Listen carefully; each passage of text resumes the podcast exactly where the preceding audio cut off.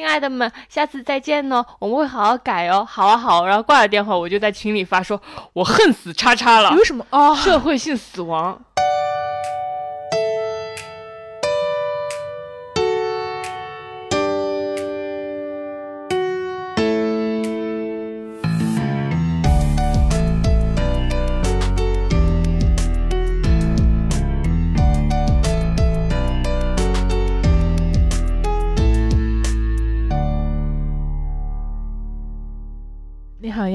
欢迎收听贤者时间，我是不高兴的小张。嗯，我是一般高兴的智智。贤者时间是一档从普通人视角观察其他普通人的播客节目，由小张和智智两个普通人主持。嗯，你为啥今天不太高兴啊？今天今天今天录音的器材坏了，刚跟李马克呃对话，激情深夜视频，激情深夜热聊，然后然后好不容易把这个修好，我已经我我而且我已经我发现我已经三年没有打开 QQ 了，今天李马克而且你还是打开 QQ 是为了跟男生视频，跟男生视频特别刺激，嗯。然后我他李马克让我打开 QQ，让他让他远程操作一下，我就打下载了一个 QQ 给他打开，然后李马克给我发了一串数一串数字说加加我我 QQ，然后啊二四八八八八八八，感觉就是那种说要要呃跟女大学生买卵子之类的那种，就是你真的很喜欢硬 Q 热点。硬 Q 热点，我们我们录这期节目的时候，刚刚出郑爽的事情，嗯对。对，就是那种加我 QQ 那种那个，然后我给跟李马克加了微信，很久没有这么聊天，我就想起就我就跟他说你好哥哥，我是美眉，然后李马克就对我说，呃美眉你好，现在我要开始控制你了，什么呀？你幻想，我觉得李马克超正经的，然后我我我我和智智就在那儿，就是智智在修电 修这个音频设备嘛，嗯。然后我就看李马克，觉得李马克在李马克在视频里特别帅，然后我我我和智智就说李马克你今天好帅啊，好帅啊，然后李李马马克克一脸一脸脸严肃的说，干正说正事儿，先解决问题，先解决问题，一下子就更帅了。更帅了。所以我们今天为什么要录节目嗯，我们今天我们今天为什么要录录节目？小张你说一下，啊？就是这么知道什么叫领导甩锅吗？我知道呀。没有，今天今天录节目就是想，今天这一期真的是完全就临时起意，然后我们没有准备任何的东西就。好像我们之前哪一期之前我们起码 之前就就就算是深夜片，我们也还会强行套一个形式，是吧？但我们今天这一期连形式都懒得想了。我不知道为什么还有人听我们播客。你为什么在听我我们播客？干个杯吧我们干个杯，对，这是我们的形式。哦，来让我听一下。哦，今天今天小张就是问我要不要喝百利甜，挺好喝，的。它是百利甜的苹果味，哇，真的很好喝哎。而且一定要加冰块，不然会有点腻。然后我就跟小张现在坐在桌前，一人桌前一杯酒，然后在这喝，对然后所以，所以这一期播客就是就陪我们喝完这一杯苹果味儿的百利甜加冰块儿，然后我们喝完了就录完就，录完了。不管有没有聊完，我们都会卡掉。好，可以。你挺好你你为什么会喜喜欢喝百利甜？嗯、就是女生人生中这辈子第一第第一一款接触的酒，大概就是百利甜吧。大家第一款都是喝百利甜，对对对，是女孩子的酒嘛？他们说什么对加加点牛奶，然后就身体要睡觉，然后很睡得很香香的，对不对？注意你的性别倾向。什么叫女孩子的酒？男孩子也可以喝，没有男孩子可以喝喝男孩子百利甜不，能喝百没利甜有的意思。，sorry 没有说。女孩子不能喝二锅头的意思。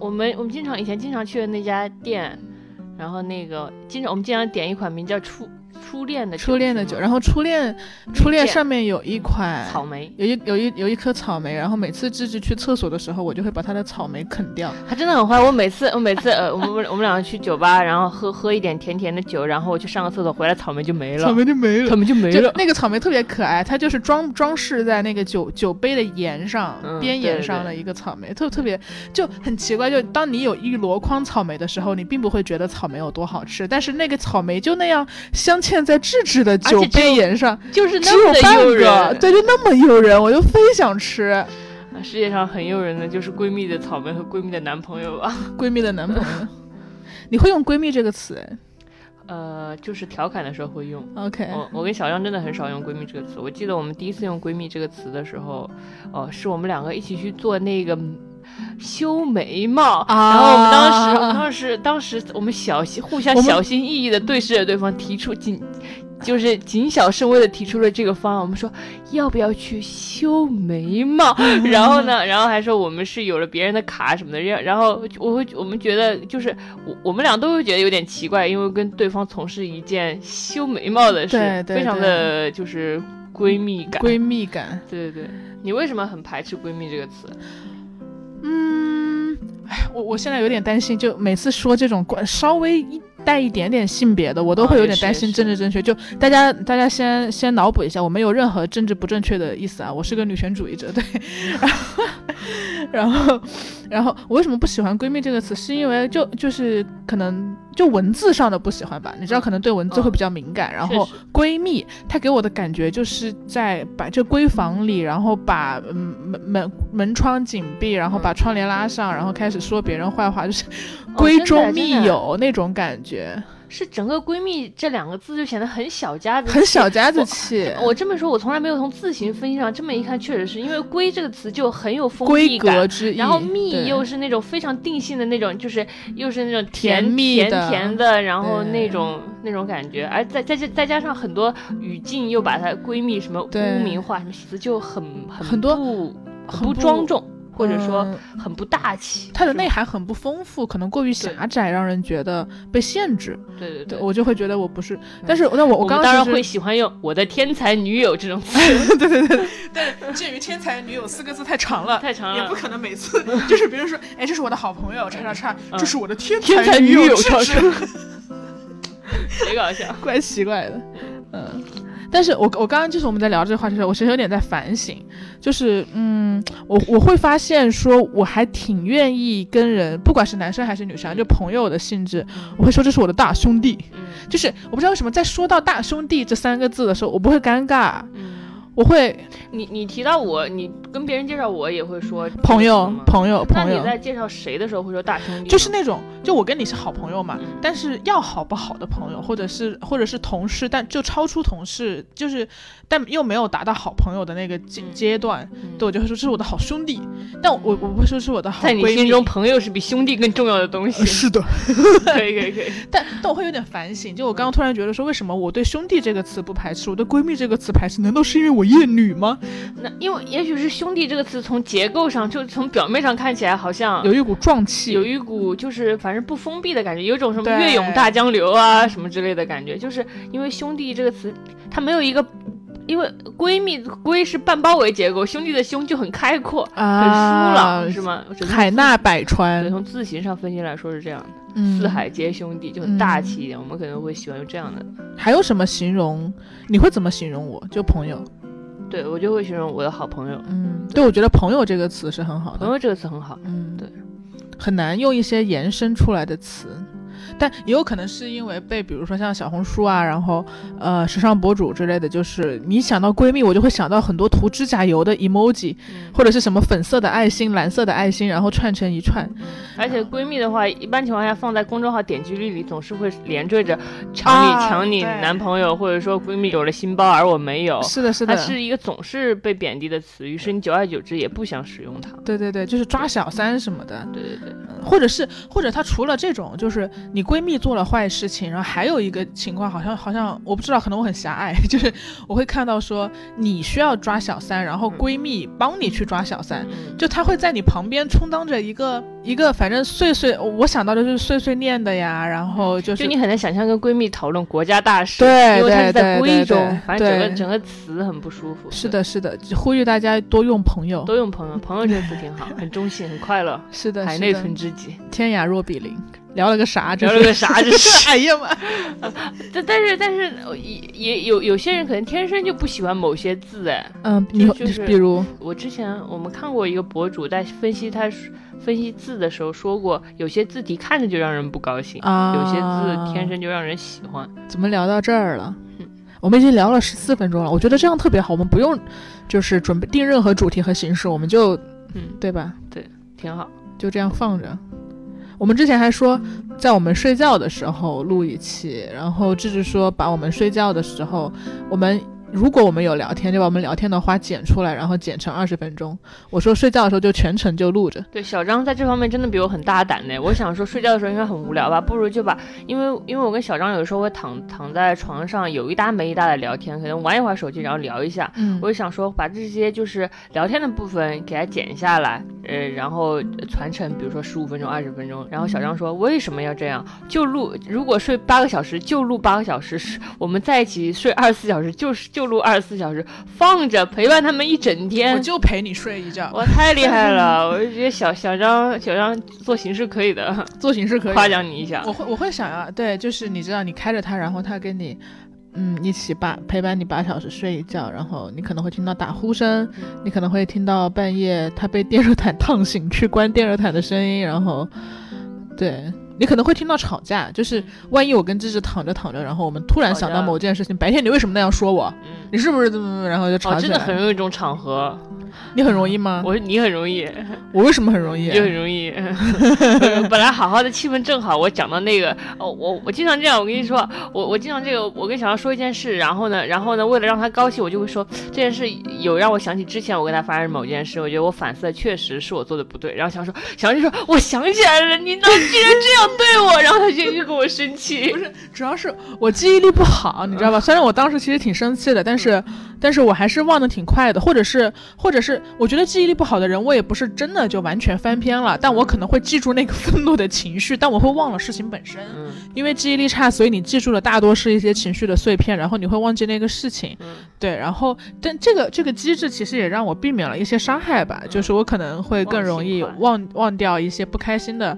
对，但是那个情绪还在那儿。但是，然后就会变成我我忘了我为什么不高兴，但我不高兴，就是很正常。我觉得这跟你读书一样，就是就是你经历了一些不开心的事，但你忘掉了。就像你读完一本书，合上书，你忘掉了你读过什么，但是那些那些书留给你的潜意识还在。对，你就成为了灵魂有香气的女子，你就成为了灵魂有愤怒的女子。你不记得那些具体的事了，但你愤怒，但我愤怒。然后智智吧，他就他就有事没事，他还搞自我反省，他就突然想，就说，哎呀，我当时说错。你当时就是说错了，因为他因为就不该 Q 我自己，人生真的。我现在还记得你三年前的七夕节，别说那件事，Oh my god！对对对，总之他七夕节抛弃过我一次，我一辈子都会记得这件事。后来我我真的就没有抛弃过他，在之后的每一每一年七夕节，我都要 Q 到这件事。太吓人了，而且而且今天是一个寻常的日子，我也记起了这件事。这件事。但我们但我们大多数时候还是，但因为因为也不怎么见面，所以不怎么吵架。你不也你总是你总是这样说我，你你总是这样说。天你回来他就给我他就你你就说我不回来，你就说我不回来。你回来只是为了跟我录播课。我不是为了我，我想陪陪你。你想陪陪我？嗯。你今天心情好吗？所以今天心情比较一般。为什么？嗯，今天。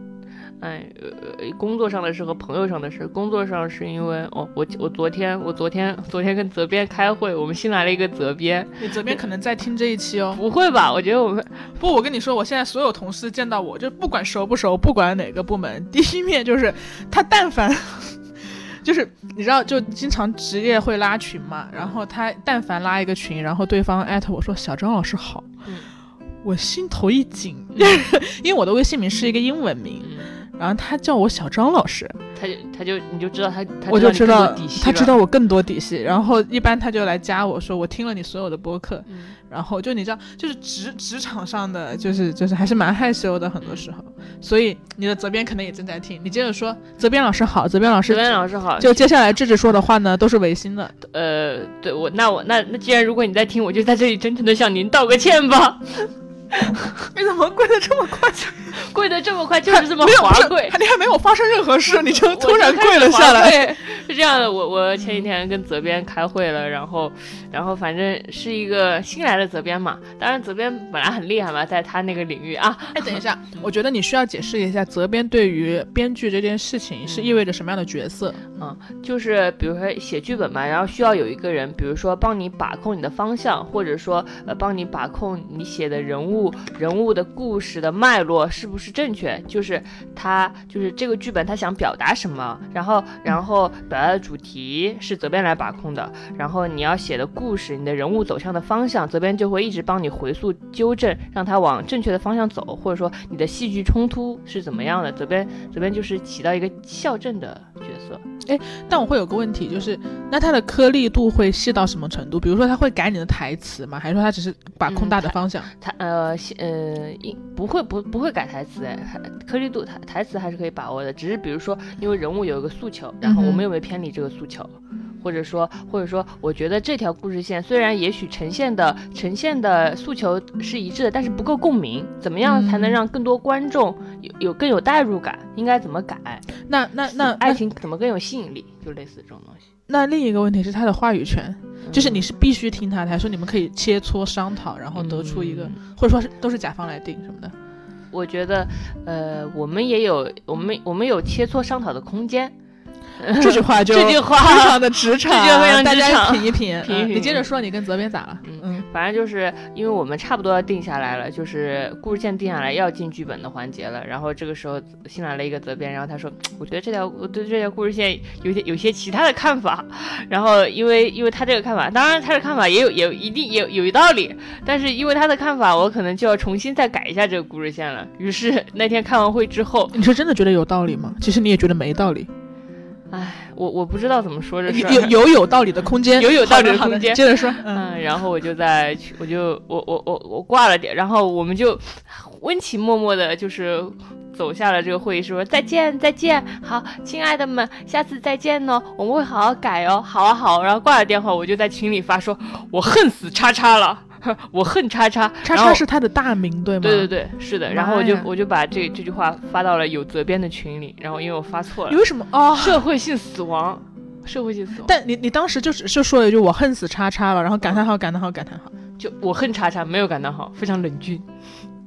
天哪！然后 然后最可怕的是什么？就是因为因为因为后来我后来也有很多人向我发表了很多就是意见，比如说比如说我可以接下来会说我恨叉叉，说因为叉叉太厉害了，让我让我让我让我无地自容，或者说因为叉叉又漂亮又可爱又瘦了，让我怎么样？就是接下来可以回好接好多就是缓解尴尬的话。就是就是在但是我当时又做了一个错误的决定，嗯我发了这个我恨叉，我发现不对，我把它撤回了，然后人家撤回就就再也没有你就你就拿起锤头锤上了自己锤上了实锤。实锤就是我在说坏话，然后发错群了，我甚至没有补救空间。如果我说我恨叉叉，然后说让我改这么多，但是我觉得还挺好，反正就反正就啊明白撤回就、你是有玩笑的空间的，我是玩笑的空间了，没有了，我自己剥夺了这个空间。以后你不要撤回，以后你就硬着头皮往下说。我才不会发我我我我你不一定不好了，我学习我学习。对但是你发完之后，你发完之后，你撤回之后呢？就他看到了嘛？当时对，他已经看到了是吗？看到了看到了，当时他就发了一个表情。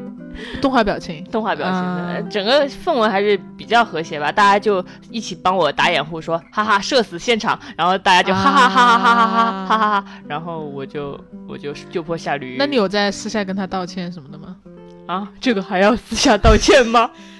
没有，但是你你你应该有在跟他聊天什么的吧？嗯、没有，我就在群里跟他聊了一下，啊群里我就说，好呀，我知道了这个这个事，我觉得、嗯对，反正这大家以后就是发发消息可要谨慎一点。嗯，对我可能最近工作上稍微烦恼一个这个就是下次见面怎么见面的啊问题，以及以及确实要改故事线的问题，所以你烦恼的点在于说你不知道怎么见他，有一点点，但我相信这个应该你会烦恼这个哎，我有点意外。稍微有点烦恼，就是就是你当下是最烦恼的，但是但是已经过去了，这件事已经过去了，就是这件事过去的在于就是就是你大你百二十四小时之内有二十三小时五十九分钟不会想起这件事，但你想起嗯这件事的一分钟，那一刻你是头疼的，是这种程度吧？嗯，我我我想过，我我有经历过别人的社死时刻，就是我高中毕业的时候，然后呃，跟当时就最好的朋友们，可能好两三个吧，我们四人帮对，然后去逛街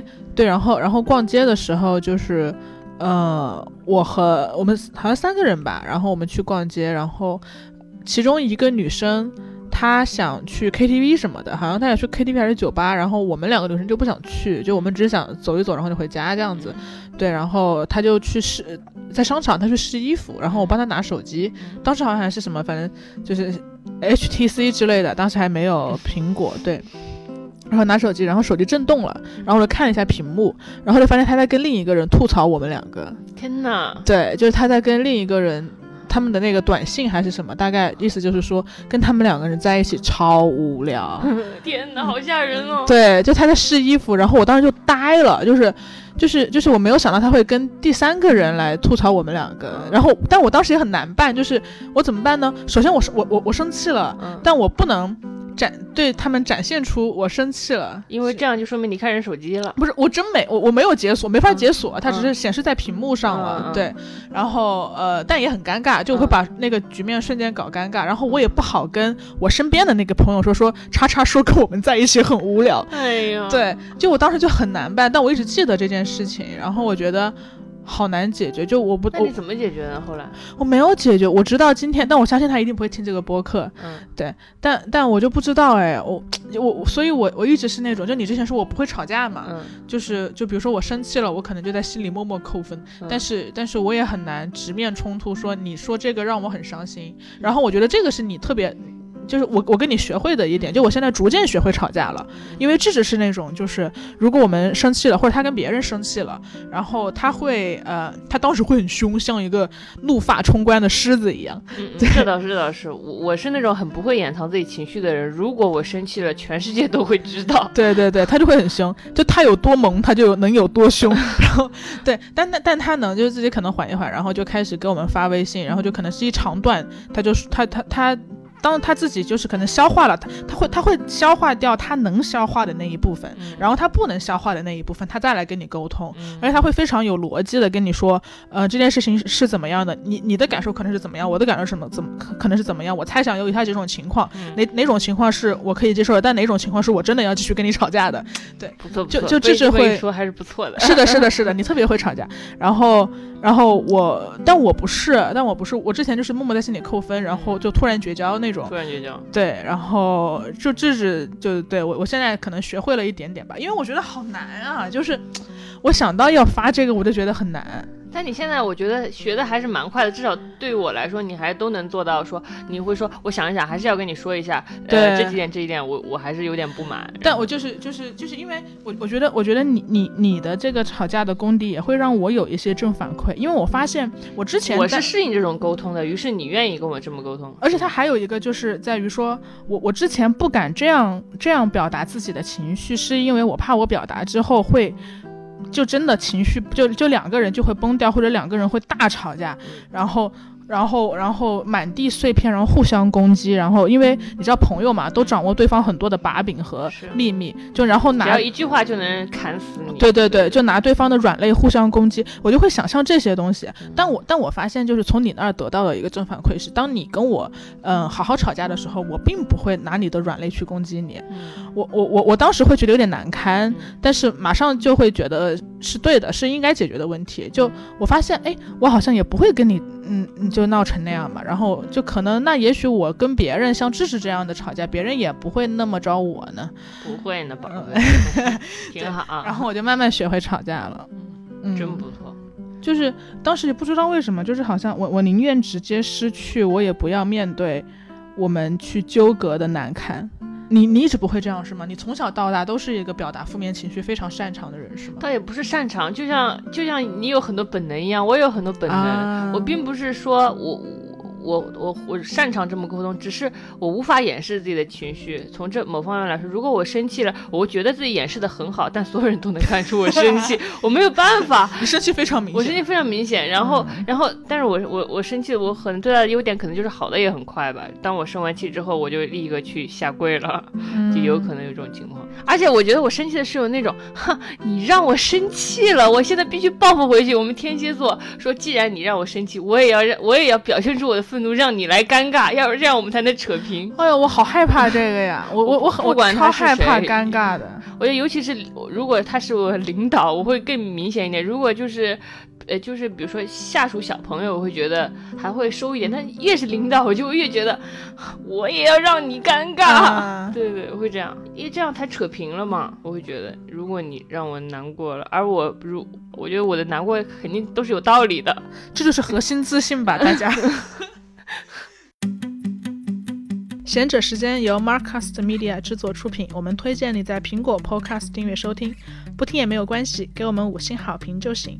同时，我们的节目也更新在小宇宙、网易云音乐、喜马拉雅等平台。我们节目的微博名是贤者时间播客，你也可以在微博上找到我们，我们会语音回复你的私信哦。这是核心自信。就比如说，我不会表达，是因为我我觉得，我觉得我肯定也有问题，而且我会越想越觉得我有问题。但我理智上会觉得我有问题，但我情感上又过不去。就我情感上感觉到了受伤害，但我理智上，因为我不会立刻立刻发泄，所以我就会去反刍这件事情。然后我越想越想越觉得，可能我也有问题。就你知道，小学政治他老会教你二分法，就是一方面怎么样，另一方面又怎么样。然后，那你为什么只想一方面，就是你的问题呢？但是。啊，你不是学二分法？二分法就是他的问题和你的问题，你怎么就光想你的问题？我我我会觉得，哎，你这样问，就我第一次被问这个问题，就就我会觉得他的问题也是我的问题，这可能是核心自恋吧，朋友们。就是哦，就我会觉得，比如说我跟你吵架了，然后然后智智可能是有问题吧，那可能是因为，那可能平时纵容了他，或者我对对对对对对对，或者是我没有表现出我的情绪，我没有表，我让他没有边界。呃，可能不是你，可能其他人，是我让他没有边界，然后他又没有边界来伤害了我。那我感受到伤害的时候，我不知道该怎么表达我的情绪。我想吃橘子，你拿个好，剥好了吧，要不然。对，你剥剥，我自己剥。哎，他们说剥橘子会有那个 ASMR，什么意思？我我对着话筒剥，然后就会有那个很爽的声音。那你那你。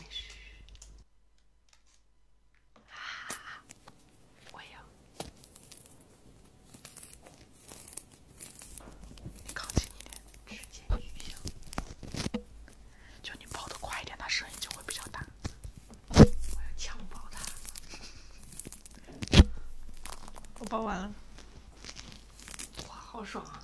真的，我觉得应该耳机听效果会认真认真剥橘子也会有爽感。不知道大家这个 ASMR 效果怎么样啊？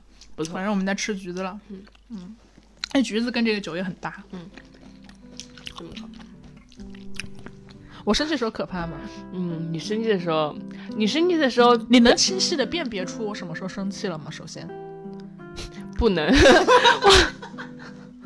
我。并不知道小张会什么时候生气，因为小张非常不外化，就是比如说我生气，我是我就是无法控制自己那种本能，就会我也不知道，就是大家会觉得我突然脸色变得很凶什么的。但是小张就是他不外化，哎，就我不知道他什么时候生气，他他都是内伤，除非他告诉我他生气了。这样容易得容易得乳腺结节和乳腺。这就是为什么我身体健康。对 对，大家要乳腺健康，一定要有有生气就发出来。那你会什么时候知道我生气？如果我不主动跟你说，你根本就不知道我生过气，是吗？是的。如果你不主动跟我说，大家看看就是这样，你就很吃亏。就是你不表达的话，对方根本不知道你生气了。你伤害到的只有你的乳腺。是的，是的，是的。对，你伤害到的只有你的乳腺和卵巢。所以生气的时候跟我们讲，有什么需求跟我们讲，不要不要不要不对我提任何需求，然后默默的扣分，然后默默的扣分。对你一定要就是走路带风，然后一定要表达出来。对啊，因为只要你但凡关门大声点，我知道了，我马上就进去哄你了。但是我什么？你你只是在心里放屁，狠狠的关门。我如果如果我把门关大声点，你就更生气呢。万一嘿，他什么东西竟然敢关门？我是那样的人，你想你自己想想我的心理逻辑是不是？你是不是比如说你先关大声，我一看我想他居然生气了，我很生气，然后我生气五分钟，我就会给你发信息说，要不然我们来聊聊吧，是不是这意思？嗯，我基本上都是那种先硬然后又软下来的人。嗨，说什么呢？还说什么呢？嗯。反正小小张是那种不外化的人，但是你知道吗？一旦他向你表达你的愤怒，当时你就如临大敌，你就觉得他要跟你绝交了。对，因为我可能积累了十五件事情，对，特别吓人，特别吓人。但七夕那件事情，不要说这件事了，那时候我还不懂事，我错了。后来不是跨年都回来陪你了吗？嗯，好吧。所以你最近有什么焦虑的问题吗？最近还最近最近最近有一点开心的是，因为之前很我问的是焦虑，我知道我已经找到解决办法了。我自洽了是吧？我已经自洽了。分享你自洽的结论啊！最近卸载了微博和极客啊，这可以说吗？啊，这可以说吗？但你又加回来了。嗯，但我又卸载了，没关系，这是短暂的。OK，就是说卸载了一些社交网网网络之后，就感感觉心情很轻松，很松弛。呃你昨天还发了极客哦，对昨天，然后今天就删了嘛。就是因为卸载这种东西，因为我也不是那种完全脱离网络的人格，就是你卸载就卸载，比如说十九个小时，你就会把它加回来，然后你看一下，你可能再卸载。你为什么要卸载呢？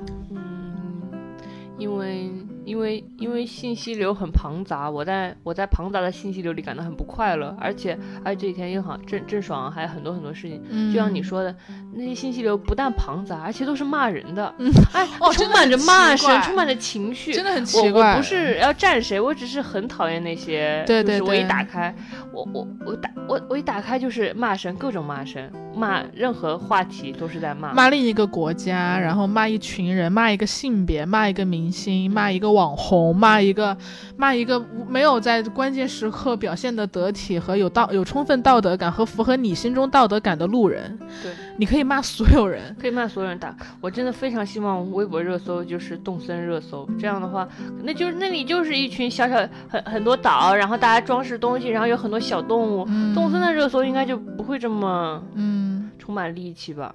对，哪就哪个小动物和哪个小动物结婚了？就是今天小猪又去给小狐狸串门了，是的，吧是的，是的。然后今天开了运动会，然后小牛得了第一名。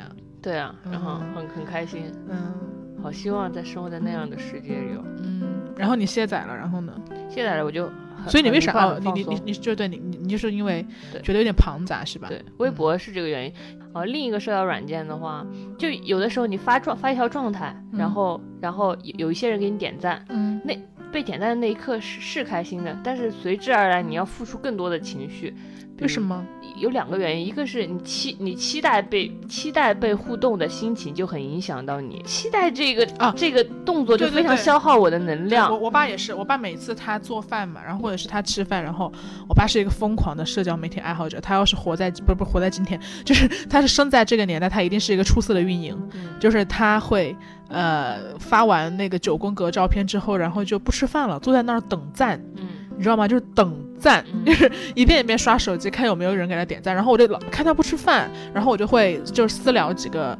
呃，家人，我有哥哥什么的，我说赶紧给我爸点个赞，不然 他就不吃饭，他就爸爸就饿死了。是的，是的。然后大概有三四个赞之后，他就会开始吃饭。你接着说，嗯，就等赞的过程。对，会不会会消耗我？我觉得就像等赞，就像就是比如说期待别人给给你互动一样，你你表达那表达你的想法那一刻很快乐，你也很希望你的声音被听到，但是被听到之后的一切都会给你造成。负担就类似于有三十个人回复你，你就会希望有五十个人，然后这五十五十个人中可能有又有十个人他不赞同你，或者嗯，我明白，就是就是那种嗯对社就是社交的互动，就是对比如有人评论你，然后你回复别人，然后你回复久了，你就会觉得自己陷入一种，我也不知道焦虑吗？过过能量过载，或者说、嗯啊今就是今天的社交份额用完了，好累。好累，嗯你会有这种感觉吗？我我觉得你刚刚说那个是很准确的，就是不管你收到怎样的回复，你都会觉得疲惫。对，呃，比如说有人夸我，如果被夸赞也会觉得也会觉得得疲惫。就比如说我，我偶尔可能会发自拍什么的，然后如果大家夸哇小张好可爱，或者小张好好看，然后我就会在我我一边有点开心，但我又又会在心里觉得说，那是因为你没有见过真实的我，就是胖就是胖胖的我，然后可能没有没没有没有我没有不知道那款没有找角度大热的日本，对对对对对，对对，然后没有找角度的我，然后真实的我，然后 没有真实的你也是非常漂亮的，呃，这这对对对，嗯 就是就是对，所以别人夸我，我也会觉得，就是我会快乐，然后我又同时觉得这个夸赞极易失去，然后我马上就开始担心我会失去这个表扬，然后我马马上会开始担心，他发现我真面目之后就就就不喜欢了。但但可能对方，当当然对方是善意的，但对方确实也是陌生的，就你其实没有必要去在意这么多细节，但他会衍生出一系列问题。但对方批评我就不说了啊，就是如果要跟我吵架，那我肯定会愤怒，然后我要我要我有时候会装作大度，就什么的，但是我还是会生气，然后我会嗯怼一下，然后骂一下什么的，对。但表扬啊、点赞啊，或者是或者是探讨，也会让你很累。就他有中性的一些表达，就是他不是骂你，然后他也不是夸你，但他就想跟你探讨一个问题，但是因为你们两个。呃，完全不在一个水平面上。我不是说我非高于对方，有可能是对方远高于我，但我但我是无法通过这五十个字知道你远高于我的，就是所以我们也不知道我们的学识储备也完全不一样，我们的领域也完全不一样，然后我们文字能表达出的东西也非常有限。然后这就是其实为什么就在线工作期间让我觉得最疲惫的是用微信跟人聊工作，因为你看不到表情，很容易生气的。很容易吵架，你你可能没有这种职场困惑了，就是你看不到对方的表情嘛，然后然后他没加呢，或者他没加波浪号，或者他没加表情，他跟你说一件事情，或者是怎么样，就是你就会很容易觉得对方语气不好，或者对方太呃强势什么的。但你打个电话，你就会发现对方也是个人，对，就还好。我就很希望，我就很希望跟所有的陌生。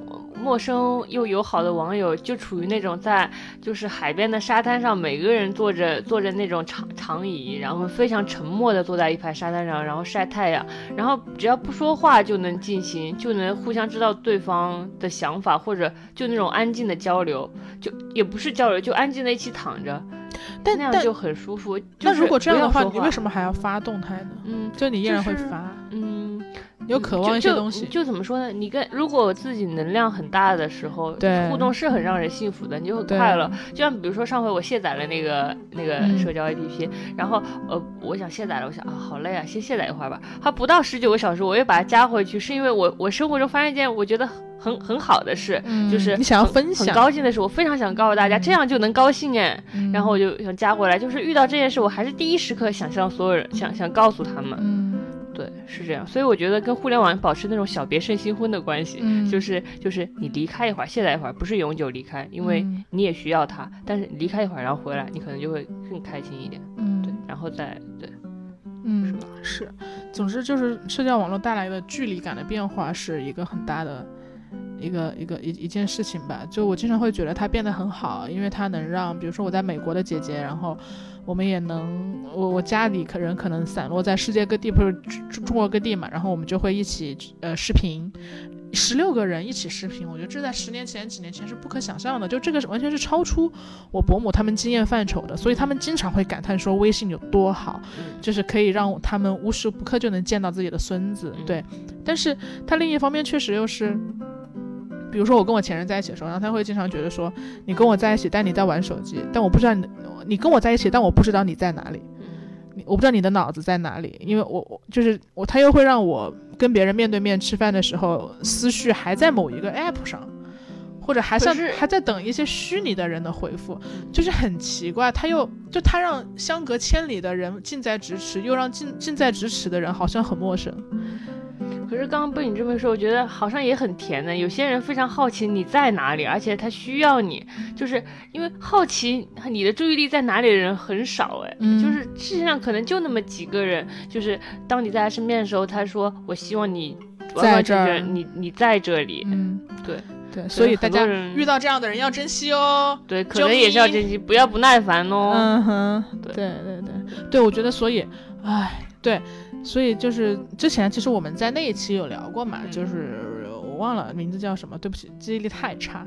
哦，三好朋友，我也永远对你好奇。然后里面有一个问题嘛，就是就就是你你问我什么想改变什么的，然后说我妈妈那个受伤的那一次，小拇指受伤，对。然后当时也是我在玩手机嘛，然后我也不耐烦，所以就刚刚跟志聊到这儿，我就觉得大家，嗯，在你在大家之后的生活中，一旦有人跟你说。不要总是看手机。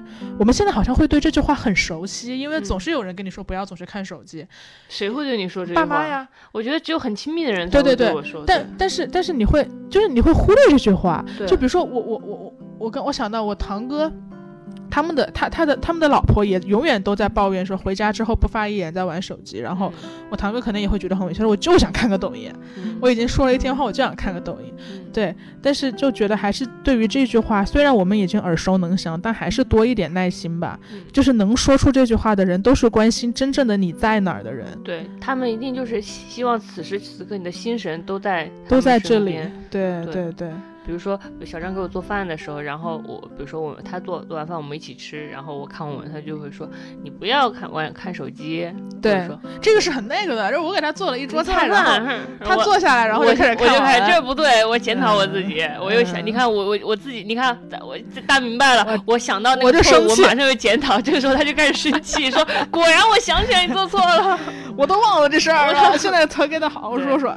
我现在我的确会学会在重要的人身边尽量少玩手机，哪怕看一本书呢，因为我觉得看一本书是可感的，就是你打开一本书你在看，然后对方就会知道哦你在那里，你的世界是这个，于是他会探头看一下你的世界。而且看书是可参与，可参与，可参与，就是因为你讲了你滑费的流，你就永远在往下滑嘛，然后你虚无缥缈。有时候其实你你在滑费的流的时候，你自己也不知道你的眼神到底在哪儿，对，你自己只是在进行一个机械的腱鞘腱鞘炎动作什么的，嗯。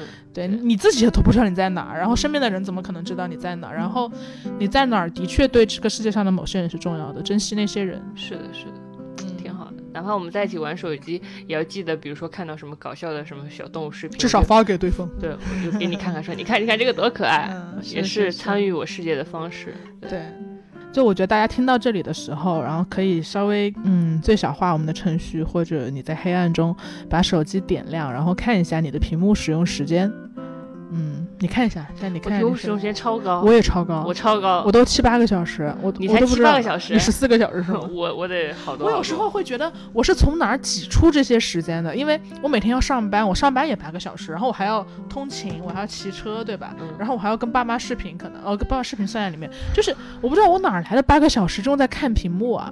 就我明明要有那么多工作，然后。好奇怪，我真的是海时间就是海绵里的水吧，可能，然后我就挤出这些海绵里的水拿来看手机，就特别可怕。时间花在哪里是看得见的，都在你的屏幕使用 时间里。就是，反正新的一年，我想要更多的增加和真实的人的眼神接触。对，我也觉得卸载掉社交网站之后，嗯，我暂时卸载的时候，的确就会更走向附近吧。对，你会有什么样的感受？我我挺开心的，整个人就很轻松，然后我就会更想更想做一些事，就是跟生活有关的事吧。嗯，但你但你我我觉得你在这一点上一直做的很好，就是因为智智是那种。我见过的，我们这一代就是我们同他们同龄的那个年年轻人中，很少很少可以秒睡的人，就 秒睡。在在我眼里，他的注意力已经相当集中了，而我是比较涣散的。就智智是可以秒一秒睡着，然后他睡着的时候，而而且睡觉跟注意力有关系吗？有关系，就是因为你保存了你的注意力，当然可能没有那么有关系啊。但还有一个东西就是，嗯，智智他可以看看完一本书。就他可以，他还他还挺经常能抓起一本书，然后就很自然的读下去。但那些书在我眼里，小张都很惊讶，都很惊讶。而且我觉得就是他经常每次我抓起一本书，他就说哇，你好有魅力啊！然后我觉得哇，我好占便宜啊！就只要抓起一本书，他就会觉得你很有魅力，真的很有魅力。哎，大家大家不觉得吗？就我觉得你们不觉得就是随时拿起一本书然后看，而且那本那而且那些书不是什么，当然网文他也看，他也不是那种不看网文的，但但他也可以立刻转向深刻，他。他可以立刻走向深刻，然后他也他也可以看一些一些一些比较深的东西，然后他也可以看下去，他很自然。我就不知道这这这这这这自然的一切是如何发生的。对我来说，他每次我看书，他就他也会这么夸张的向我惊叹，就给我很正向的鼓励。我说啊，看书这么有魅力吗？那我要多看书，真的很有魅力。我觉得对你平时要多夸奖你的伴侣，你看就有正向作用了。真的很有魅力，就对我来说，看书怎么讲，它还是一个沐浴焚香。然后，天呐，我可能要在所有平台宣传我要看书了。然后，就是，然后再开始看这一本书，然后可能翻翻没两页，我就立刻想要刷微博。说实话是这样，对。但这就是他也不做宣传，他就很自然，他就躺着，然后他就拿起一本书，然后就开始看。然后他看完了，他可能就他也不用上哪儿分享这件事儿。然后他看完了，他可能就看困了，他就睡了，他还能睡。哇，你真的很容易对平常的事物保持惊叹的。就我我我跟你说，这一定是惊叹的。但是你不信，就大家听到这儿，你赶紧给我们留留言。就是你们你们觉得能随时抓起一本书，然后很自然的把它阅读完成，以及呃看到哪儿，就他没看完他也不焦虑，就他没看完他也不焦虑，或者说他看了哪本看一半了他也不焦虑，或者是他你真的很容易焦虑。就是对啊，就是然后芝芝也没有什么书单，他也没有任何书单，你知道吗？就他买了很多书，他从来不拆，他也无所谓。无所谓，买书就已经完成了整个过程。但但我同事就是就是我的同事，就你知道那谁吗？就是对，但他他就会有，比如说，我就我们正常人都会有，就他买了书，然后他没有看，他就会哇，我我又买了二十本书，然后我都拆了，我都没有看，然后他就会跟他的朋友成立读书小组 小组小组，然后每周每周去咖啡厅，每人互换一本书，然后讲读后感，就他们会有一些，包括像。读书打卡群嘛，就大家会有一些强制的形式来让自己的读书好习惯延续下去，但知识就是纯天然，就是它就它纯天然，就哎呀无法形容，无法形容，无法形容的赞美。我什么我任何其他的行为，哪怕我我写书。我也不知道，我反正反正这是所有行为中小张最赞叹我的一点。其实我也很懵逼，也许这就是得来全不费工夫吧。就大家可以说一说，就是我觉得我相信所有人都会觉得能随时看下去一本书，并且不因为阅读这件事产生任何焦虑，以及呃能随时睡着这件事是非常令人高兴的。我睡眠就非常不好，我要睡眠确实很差。对对对对对对，最近会好一点吗？最近也不怎么好，之前好一点了，后来最近又又不好，因为最近有点忙，然后忙的时候你可能就会有点焦虑，但我觉得我整体来说比去年要好一些，嗯，睡不着倒是挺痛苦的。睡不着很痛苦，你根本就不能共情。我又说了一些瞎扯淡的话，我 智智根本就睡着。然后，然后跟智智睡觉有一个好处就是，就是我会把瞌睡瞌睡虫传染给他。是的，是的，是的，就是瞌睡虫还是真的能传染的，就还是很幸福的。然后，但是你在但是你在接受瞌睡虫传染的时候，你千万不能看手机。但凡你的手机屏幕那个蓝光一亮，所有的瞌睡虫立刻杀死。瞌睡虫很讨厌手机屏幕，很讨厌手机屏幕的。对的，对的，你就你那你就找。一个喜欢睡觉的人跟他一起睡觉，然后静静的等待他的瞌睡虫飞到你的身边，然后你就也睡着了。哎，说着说着我就困了。哎，那我们就录到这儿吧。没有，上午我想起来了，上回我们我们前前几天前天说到一个什么话来着？呃，我还没有听你详细的解释。什么话？就是你你你突然，我我在我在床上躺着，然后然后小张突然冲了进来，说：“智智，你以后想成为一个什么样的姐姐？”然后，然后我说啊，为什么问这个问题？然后我就说，我我想成为一个让妹妹骄傲的姐姐。他说形容词太长了，你只能说两个字。然后，然后我就说我想成为厉害的姐姐吧。其实我觉得厉害也是让妹妹骄傲的一种方式。但是我还不知道你的答案是什么。你为什么问我这个问题？因为其实我我最近有点沮丧了，就是就像我觉得你上一集我我某一集里面讲的那个概念特别好，就是我们要互帮互助，然后形成共同体。我觉得现在共同体意识太少了，可能也是因为工作的原因，所以我必须要接触一些社交媒体，然后就是我们之前说的嘛，就大量的互相倾轧、都互相攻击、互相不理解，陷入争执。然后本身我们就不说社交媒体了，我觉得社交媒体是是社会情绪反应的一个重要切面之一，但。也会有一些真的事实在发生，譬如疫情，譬如由疫情带来的各种冷战，然后局势的不稳定，经济的不稳定，对，那肯定大环境也比较不稳定，对，所以，所以我就会想说，怎么样能给别人力量呢？就假设就是你你你就因为女权的事情，你因为。你因为脱口秀演员，嗯，开开说说段子，然后说了一下另一个性别，然后另一个性别的脱口秀演员又说段子来，对，就这种东西我有点有点有点有点难过，同时有点厌倦，然后我就会想说什么东西才是共同感的？比如说女权这件事情，我们做什么能够让女性不停的确认自己的身份，并且互相帮助呢？我们不应该彼此谩骂，我们应该找到一种方式。找到一种方式让大家都能有力量，那我觉得，那我觉得就我们也就是离三十岁只差几年了，对，就可能也是一种姐姐了。某种意义上，我要变成什么样的人？我我发现我在思考我要变成什么样的人的时候，我没有太多力量。但当当我思考我要变成什么样的姐姐，我要怎么样帮助别人的时候，我会有一些力量。所以我想问你，你的答案是变成厉害的姐姐？我会觉得厉害是一种引导哎，如果我的妹妹，我我因为我想到姐姐的时候，我不太会想到我的哥哥和弟弟，我一般就会想到我的妹妹。对，我觉得有一个具体的妹妹还是挺棒的，事，嗯。我以前我以前在微博上说过，就是我有一个小妹妹，她比我小十岁这样子，然后我平时都不怎么注意她，因为小时候我当然会喜欢跟哥哥弟弟玩了，然后小妹妹又那么小，然后我感觉她又是那种沉默寡言的人，她在我心中就是一道沉默的剪影，就是我并没有特别特别的在意过她，而且也没有什么共同话题。后来这几年我发现她长大了。他比如说高中或读了大学，我发现他有很多的想法。他也是一个小小的会会会就是女生发声的人，他也会接触这方面的知识。他多大？比你小十小十岁啊，高中嗯，对。他他是那种小小的女权主义者，他会他会在网上捍卫那些就是有一些男生说一些直男言论，他就会说你这样是不对的。然后呃我他还他也会经常说这个世界，因为他他会跟那些男生吵架，那些男生就会就会反过来骂他嘛，然后他就很不服气，他会。继续跟别人对吵，他是非常认真的那种人，然后他就会对问我说：“为什么这个世界是这样的？这些人是这样的？为什么他们不能跟我们好好讲道理呢？”他就会跟我还有哥哥弟弟一起说，然后其他哥哥弟弟你知道吗？男人永远是能能是四十岁，哪怕他们二十岁的时候，他们也会说：“哎，不要跟他们计较啦。”你知道吗？中年男人永远会说：“不要跟他们计较，就别太那么认真，跟网上有什么好聊的？就是那些话。”但是他他是计较的，所以。所以我鼓励他这种计较。对，我觉得我，我觉得我想到我妹妹，我鼓，我就是我会跟着她一起说，你不要听你哥哥弟弟说的话，你是对的，所以你要坚持这一点。然后，然后我也会，我也会骂哥哥弟说，你为什么，你们为什么要这么教，告诉他，告诉他这些，你们才是错的。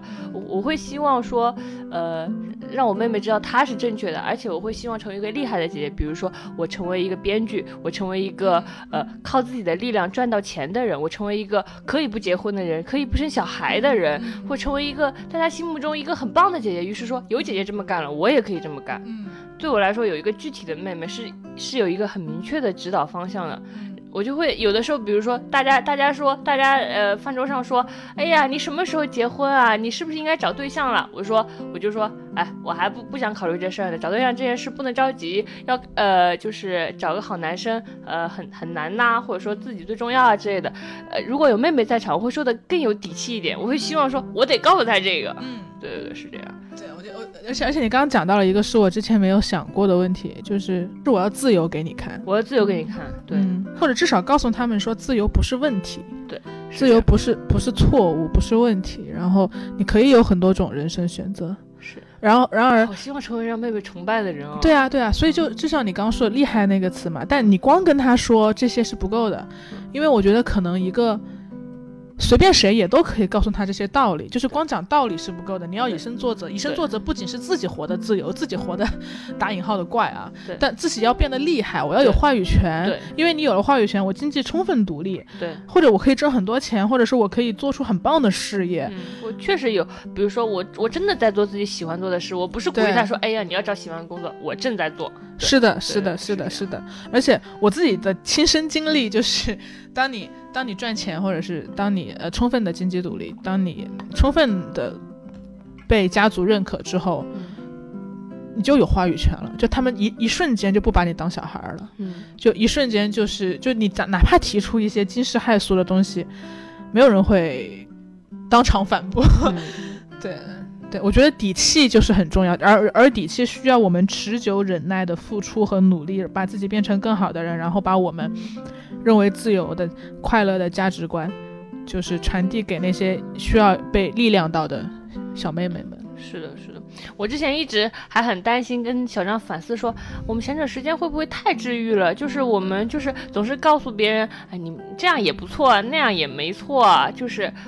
然后后来我想了一下，不一样的。我我们一直想要告诉大家的是，你要成为有力量的人。对，你你自己是可以有力量的，就是类似于你以为你没有那么多力量，也许你以为就是比如说这就是一份拼多多的工作，或者说一份一份就是九九需要你九九六的工作，你以为你这就是你唯一的机会，你挣脱不开了。不是的，你可以有选择，你可以不做这个，你只是以为，只是有很，只是你可能被暂时局限住了，你就以为眼前就这一种选择，其实不是的。你有更多选择，你有更多力量。而这个选择，如果你不抛开现在的境况，你可能是看不到的。对，就很多事儿是我们得到下一步才看到的。对对对，你你在这想，你当然会觉得，因为你都你都你都没有，就就就拿找工作来说啊，你工作你都没有去找，你就觉得你找不到更好的，但你都没有去找，这不是很悖论吗，朋友们？就是就是类似之前考研的考研的原因是，天哪，社会太恐怖了，我想待在学校里，我再读几年书，就那可能是因为你没有经历过那个社会，也许你一出社会飞黄腾达，月薪五万，对，吧这都对，是这样的，试一试，试一试。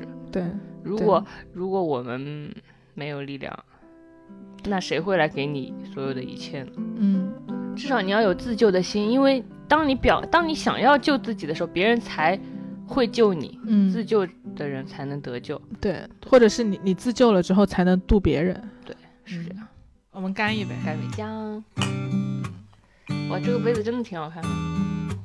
是吧？我买这个苹果酒是他送的，嗯，人生还是需要一些精致的，这就是精致吗？我所以精致是什么呢？精致什么呢？我们下一期下一期再聊聊精致。聊聊精致。向えばいい黒いコンクリートの柱が綺麗に並んだ道しるべ今不確かな未来へ歩いてゆく 懐かしい記憶も。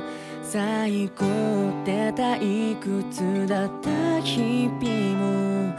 そこにはいつも君がいたから。君がいない間追いきれないんだよ。オレンジの教室に浮かぶ君の姿が。何かを探して空を見る窓際の君がふざけて歩く帰り道のあの笑顔がまだ僕を苦しめ